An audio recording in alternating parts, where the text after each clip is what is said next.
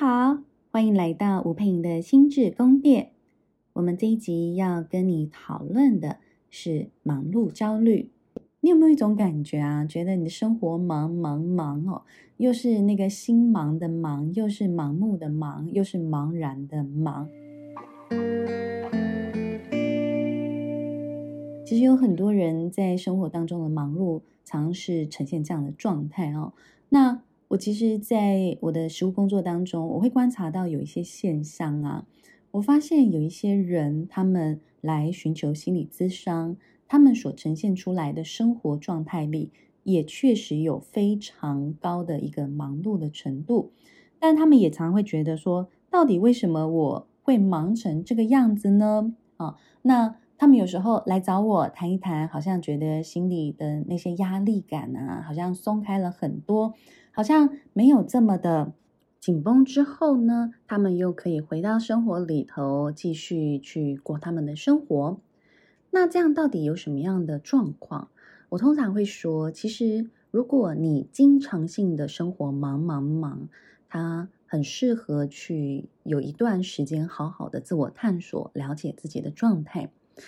而我看到有非常多生活长期在忙忙忙状态的人。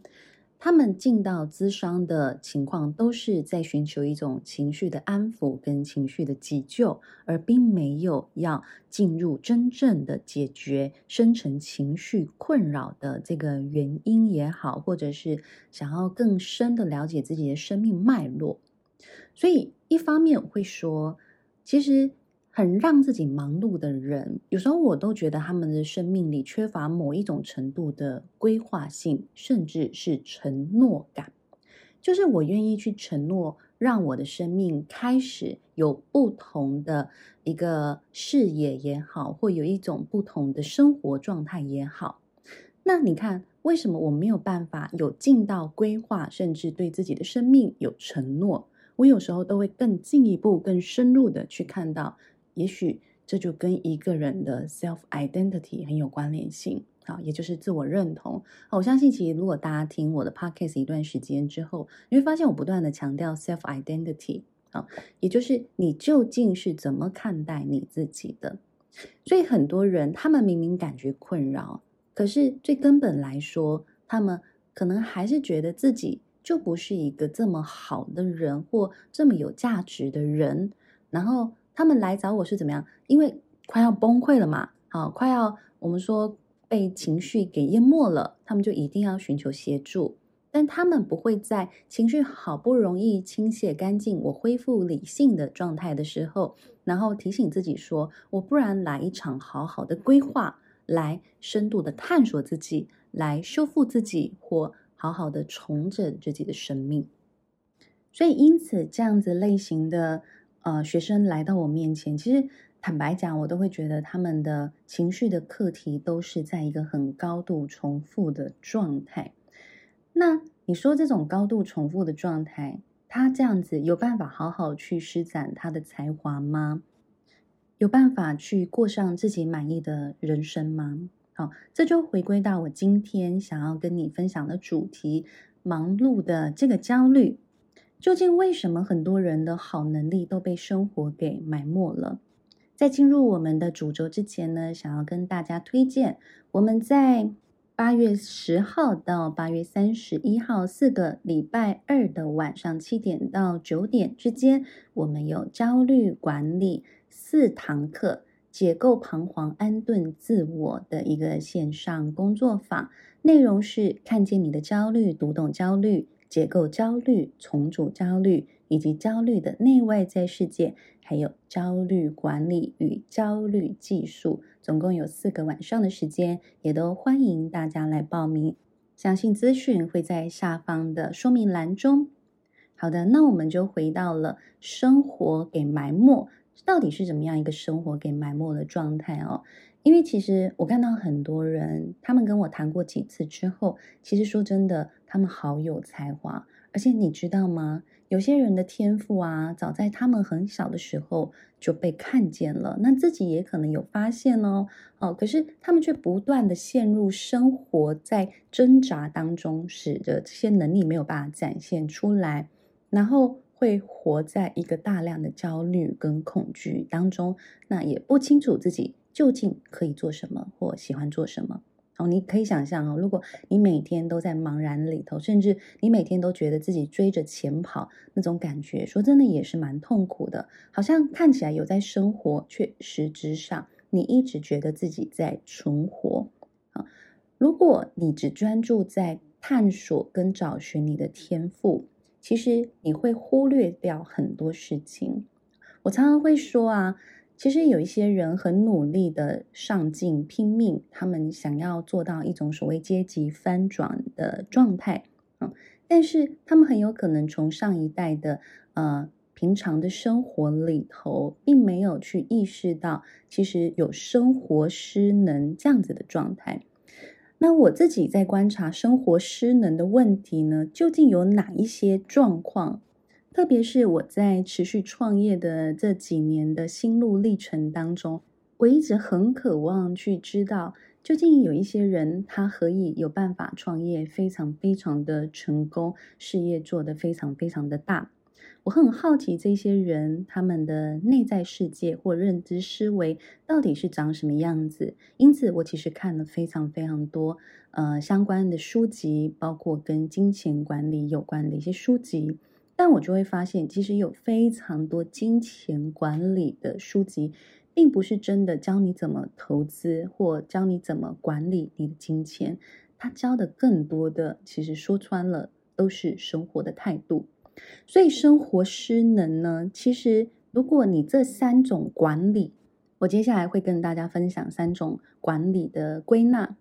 如果这三种管理你管理的不好，其实就容易成为所谓。那种庸庸碌碌的过一辈子的感觉，或者你甚至经常会感到怀才不遇的状态，那到底是什么呢？啊，第一种我会说它是精力管理，好，或者你说焦虑管理跟情绪管理。坦白说，你经常在焦虑的状态里，你经常情绪很不快乐，你其实会非常非常缺乏精力。啊，说穿了，我觉得有时候。我常会觉得女生稍微吃亏一点哈，因为知道女生有一些人，他们会有金钱症候群，特别在金钱症候群的状况里头，其实情绪会有一些波动。你情绪一旦有一些波动，你就不会是我们所谓 energetic 的状态，就是不会是一个能量丰沛的状态。你在那一天，你的创造力、你的生产力、你的执行力，其实就会下降。所以意思是什么？其实你如何帮自己保持在一个情绪平稳的状态，其实很重要。你如何掌握你生活当中的各种焦虑，其实很重要。哎，你可以想象吗？如果你今天呢，就一直在担心明天要上台报告，然后你一边想的是说，惨了，我明天的报告会不会搞砸？我老板会不会指责我？啊，我的客户会不会不买单？哦，那如果我现在做这些事情，到最后客户还是选择其他，那我现在到底在干嘛呢？你可以想象吗？这个焦虑管理其实有时候是一种我们思维上的管理。你有没有办法清楚看到你的思维正在影响你的情绪，而正在影响你的行动力，甚至正在影响你现在在执行报告、执行专案的这个过程，它让你整个人在那里脑袋空转，然后你陷入一种茫茫然，然后你不知道现在到底该做什么好。那做得太好，你自己觉得好，是不是又自我感觉良好呢？好，你会发现好可怕，那个那个脑袋里头好像几百万只猴子那边呱呱呱一直乱叫，然后你根本动弹不得。所以，简单来说，一个对自己的思维或者是念头没有觉知的人，一个对自己自我苛责程度很高、自我怀疑程度也很高的人，基本上他常常是处于一个充不饱电的状态。你如果休息了，却还是充不饱电，说真的，你经常就会觉得你精疲力竭。你精疲力竭了，你就会更容易觉得赶不上其他人，赶不上其他人，你就会更觉得天哪，我这一辈子是不是就这样了？然后你知道更可怕的是，当你在这样子的负向循环里头，你脑袋可能就不会有更多所谓的余裕跟空间去思考我如何去调整自己，我如何去精进自己，投注更多的时间，帮助自己更超越、更卓越。所以生活中原地空转，甚至原地踏步的感觉就会格外的强烈。再来，我觉得有一点也蛮残酷的，就是你知道焦虑啊跟情绪的困扰会很直接影响我们人际的经营，因为焦虑的人通常不会觉得自己是会被喜欢的，也不一定觉得自己交得到朋友，所以更不要说所谓的人脉经营，他们有时候反而会有社交焦虑的感觉，而有一点离群索居，或者是说穿了啦，就会比较自我封闭。然后这样子自我封闭的状态，因为他没有觉得自己是受欢迎跟被喜欢的，他甚至有时候会觉得别人可能会对他指指点点，那会怎么样？其实就很容易跟人产生所谓的敌意感。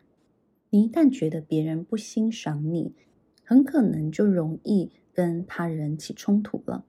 而这么做当然就影响心情，也影响工作跟事业的发展。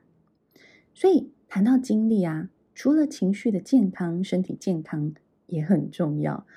我知道你听到这里可能就会觉得说，到底是要管理多少东西啊？坦白说，我真的觉得生命啊，它真的是要全方位的管理哈，也就是要拓展自己对呃整个生活啦，甚至身心灵整个层面的觉知的状态。所以也就是说，包括你定期的健身啊，运动。或者是饮食的均衡，其实也是维系精力很重要的一环。因为你失去了健康啊，你都乱吃啦，身体很不舒服的情况下，你也很难好好的做好你的事情。当然，常常事情没做好，你就管理不好你的时间。所以在时间管理，其实这就是我们在谈的管理里头的第二大管理啊。我第一个我谈到的是精力管理。或焦虑或情绪的管理，因为我觉得这三个东西基本上它是扣在一起的，因为它们都是一个强烈相互影响的一个状态。第二个，我想要跟你谈的其实就是时间管理。说真的，你知道我们时间管理不是都常用四个方格吗？哈，两个轴向四个方格，大家应该都很熟悉哈。一个是重要的哈，跟紧急的。但是你知道，有非常非常多人不知道自己生命里头究竟真正重要的是什么。那有时候你说他们真的不知道吗？还是其实他们知道但做不到呢？简单来说，其实我们生命里有一项很重要的任务，就是好好的认识你自己跟发展你自己。其实说真的，每一个人如果看懂自己的天赋，把自己天赋发挥，甚至锻炼到一种极致的状态，我会说，其实这个世界会非常美好，因为每一个人都很快乐的在做他们喜欢做、他们想做的事情，并且每一个人也都可以获得足够优渥的金钱嘛。可是你知道，很多人没办法，其实原因在于他们身上可能有非常多的恐惧。所以这些恐惧呢，就会导致他们去做很多紧急的事情。所谓紧急的事情，就是也许他身旁某一些重要的人要求他去做某些事情，他就不得不去做。对他们来说，这个重不重要？很重要。所以其实他身边这些所谓重要的人要做的事情，才叫做重要跟紧急的事情。但他们生命里头那一个他想要发展自己的那个欲望。他反而就被归类在所谓重要但不紧急的事情里头。你其实可以好好思考，你的生活当中是不是常常呈现这样子的状态呢？你常常把自己最想要做的事情摆在不紧急的位置上，那就会造成有很多人对自己人生重要阶段的某一些任务会有延宕的状态。例如，你可能希望。呃，尽快的完成你的学业，你可能希望能够在多久之内升迁，你可能希望在多久之内能够呃成家立业，这些希望也不知道怎么的，就会逐渐的淹没在很多紧急的事项当中，别人所请托的事情，你不想要延误他人，你不希望看到别人对你的失望的情况下，你就会匆匆忙忙的去完成它。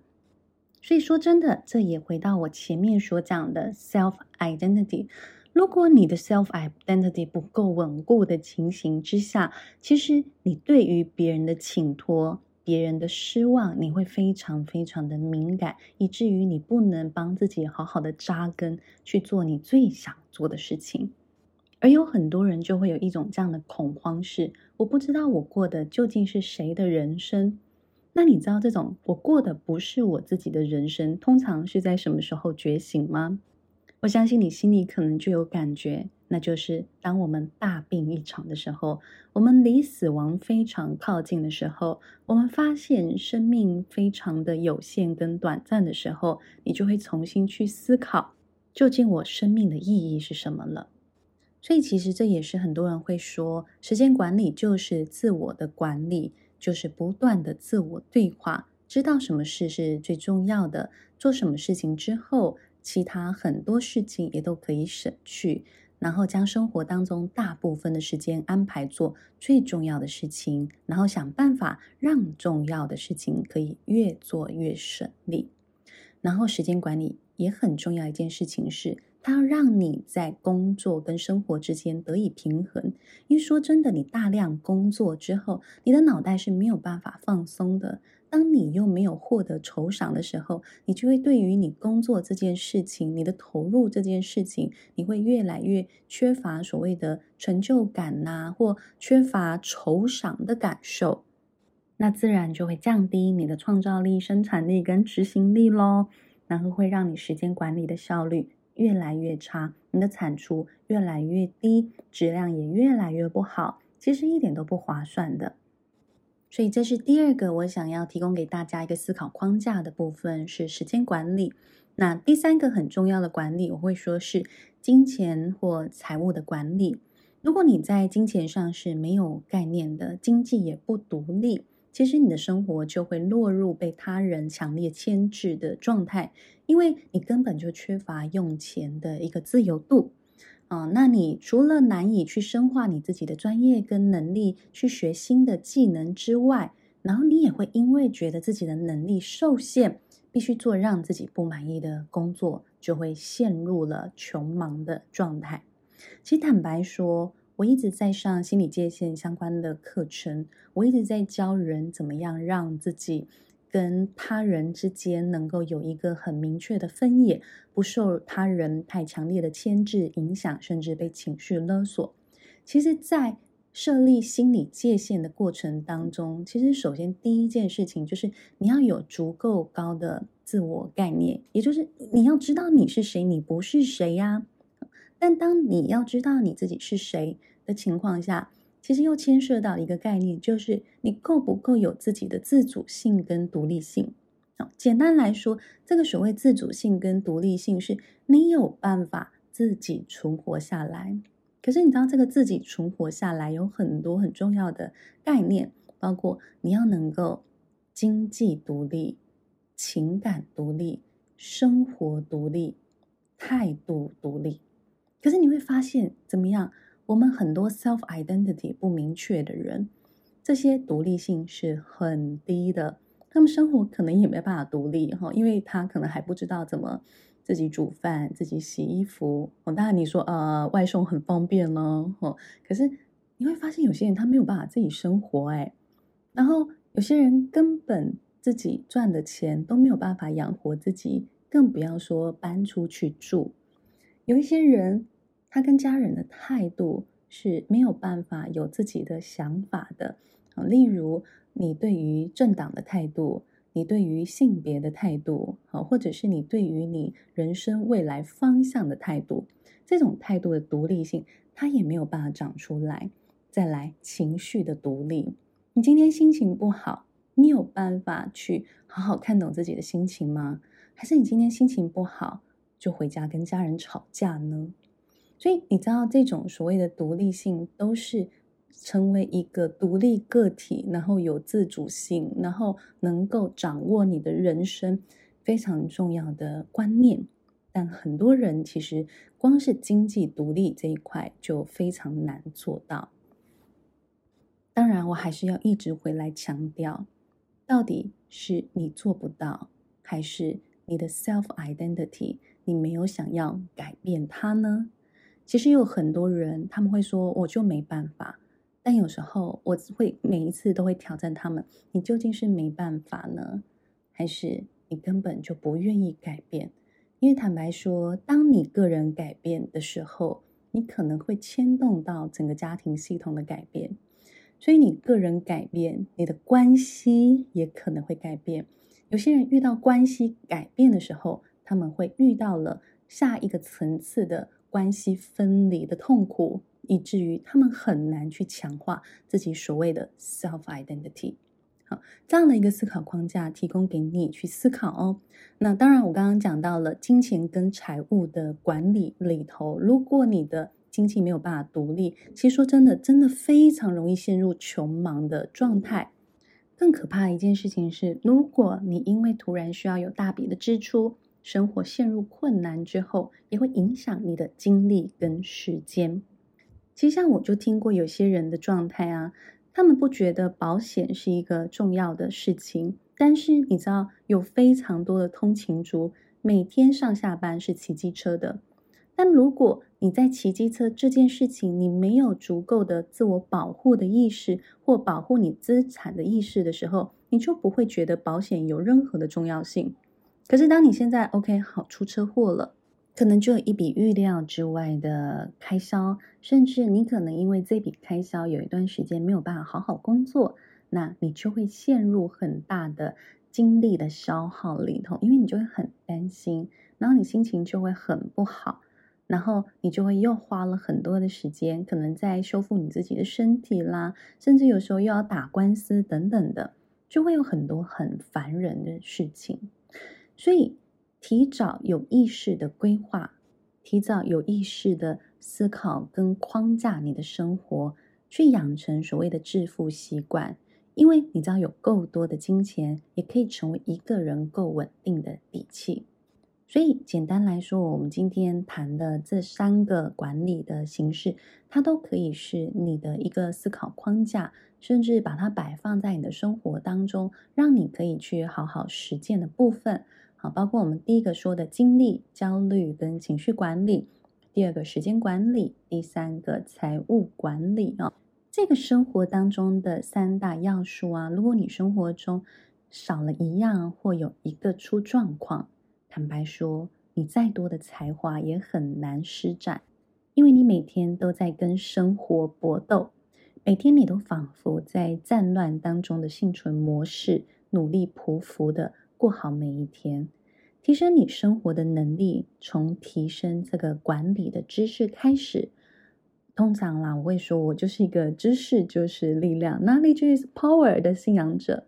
因为知识改变我生活非常非常的多，让我开始有不同的视野去看待生活当中的各个面向，所以不会只是呃自我的认识或者是呃心灵的探索而已。如果有这些知识的架构帮助你去思考，我相信你的生活会有更全面性的提升的。